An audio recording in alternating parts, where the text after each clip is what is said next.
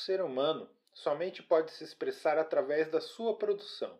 As palavras são do autor austro-húngaro Ernest Fischer, autor do livro A Necessidade da Arte, que é o tema do nosso segundo episódio de Lições de Sofia. Meu nome é Cássio Menin, seja bem-vindo e boa escuta.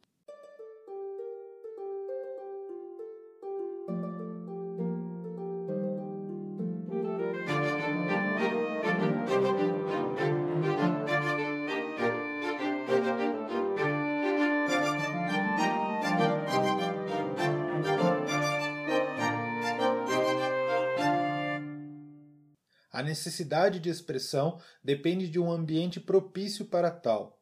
O seu tempo e as suas condições sociais são preponderantes. Desta forma, a arte surge como uma necessidade coletiva, utilizada para dialogar com o seu meio. Para Fischer, a arte somente tem sentido quando possui uma representação social. Uma das pontes mais significativas para que alguém adentre esse universo da arte é criar uma circunstância de criar também. No princípio, não havia a contemplação estética da arte. Nas palavras de Fischer, a arte era um instrumento mágico, uma arma da coletividade humana em sua luta pela sobrevivência.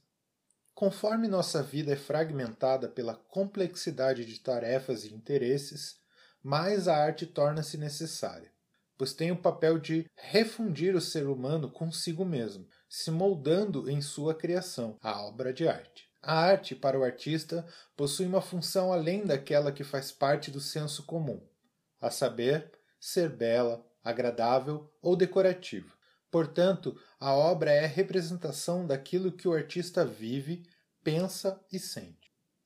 A experiência do artista precisa aprender com as novas relações sociais de maneira que os outros venham a tomar consciência dela. O artista é o porta-voz da sociedade, um representante. Uma das pontes mais significativas para que alguém adentre esse universo da arte é criar uma circunstância de criar também. Segundo Fischer, a tarefa do artista é expor ao seu público a significação profunda dos acontecimentos, fazendo-o compreender claramente a necessidade e as relações essenciais entre o homem e a natureza, e entre o homem e a sociedade.